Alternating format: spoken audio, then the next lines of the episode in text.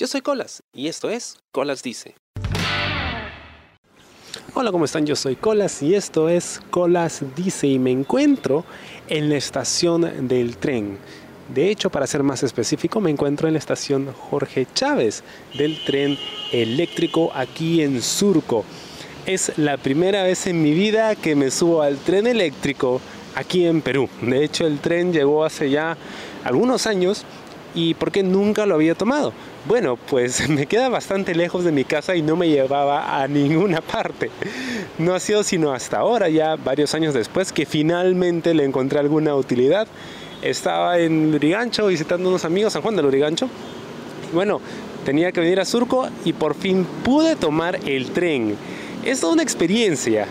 De hecho, no es la primera vez que me subo a un tren. Ya antes había estado en el tren a Machu Picchu. Pero bueno, ese es un tren, eh, digamos, a ver cómo decirlo, analógico, ¿no? Porque no es el tren eléctrico. Y cuando estaba en Río, en la gira mundial, el Colas Dice World Tour, bueno, también tuve la oportunidad de tomar el tren eléctrico por allá. Ah, es la primera vez que tomo el tren aquí. Y bueno, son dos cosas que he visto. Primero, que en todo ese recorrido desde San Juan del Urigancho hasta Surco, yo he podido ver Lima desde arriba, que es algo que no siempre se puede hacer, ¿no? Y te das cuenta que hay aún mucha pobreza en esta ciudad, ¿no? A pesar de ser la capital, a pesar de tenerlo todo, entre comillas, hay aún mucha pobreza y el distrito de San Juan del Urigancho es enorme, el distrito más grande o más poblado de Latinoamérica, si no me equivoco, y efectivamente, todavía hay mucho, mucho por hacer, ¿no? Y conforme te vas acercando a las zonas como eh, San Borja, eh, Surco, como que ya la ciudad se va poniendo más bonita, ¿no? Y ves la transición, ves esa transición de un distrito de clase baja a un distrito de clase media, a un distrito de clase alta. Y es es muy reflexivo todo eso, ¿no? todo este recorrido, es muy simbólico, porque ves como que la Lima del pasado hasta la Lima actual, ¿no? Y te das cuenta de lo grande que es Lima, lo grande que es. Uno puede creer que, que ya ha conocido todo y no, Lima te sorprende y, te demuestra que hay aún mucho, mucho por ver. Eh, ha sido realmente anecdótico, ¿no? Y era algo que esperaba hacer desde hacía bastante tiempo. y ahora puedes tener la oportunidad de grabar dentro de la estación del tren. Me estoy zancochando porque he escogido una ubicación muy mala, me está dando todo el sol de lleno.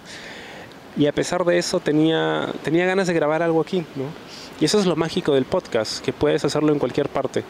Y en este momento pues contándoles esta historia sobre eh, viajar en tren eléctrico por primera vez, al menos para mí bastante rápido, bastante moderno el sistema.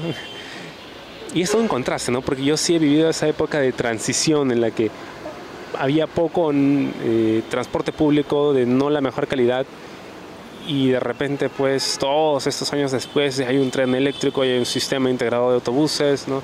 Con varias eh, cositas que antes no tenían. Por ejemplo, el tren tenía aire acondicionado. ¿no?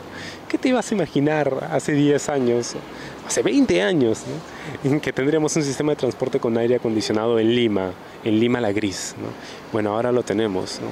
Hay mucho por hacer, muchísimo, muchísimo por hacer, muchísimas otras mejoras que se requieren.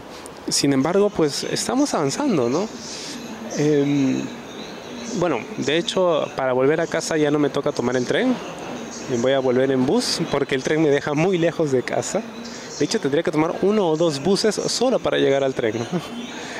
Y, de hecho ya se acerca el tren, que probablemente vamos a tener bastante ruido como para poder grabar y se siente el movimiento, ¿no? Como en las películas, empieza a temblar todo, porque ahí llega el tren. Y ahí pasa el tren. Y ahí se va el tren y el tren no paró. y sigue sin parar el tren. Y sigue pasando el tren. Y se va de largo el tren. Oigan, el tren. Ah, no. Ya paró el tren. Y de hecho casi me paso porque no sabía que había un botón para poder abrir la puerta del tren. y, si no había una chica a mi lado que también iba a bajar que lo presionaba, probablemente me hubiera pasado de largo. Eh, pero bueno, aquí estoy, veo a la gente bajar. De hecho, bueno, no es una hora pico, así que pues no hay tanta gente como en las mañanas.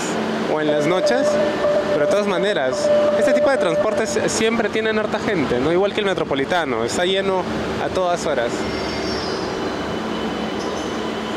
Y la gente empieza a verme raro, así que creo que es hora de irme, pero una gran experiencia poder montar el tren eléctrico. Si tienen la oportunidad de hacerlo, vives en Lima, úsalo, es chévere, es un buen sistema.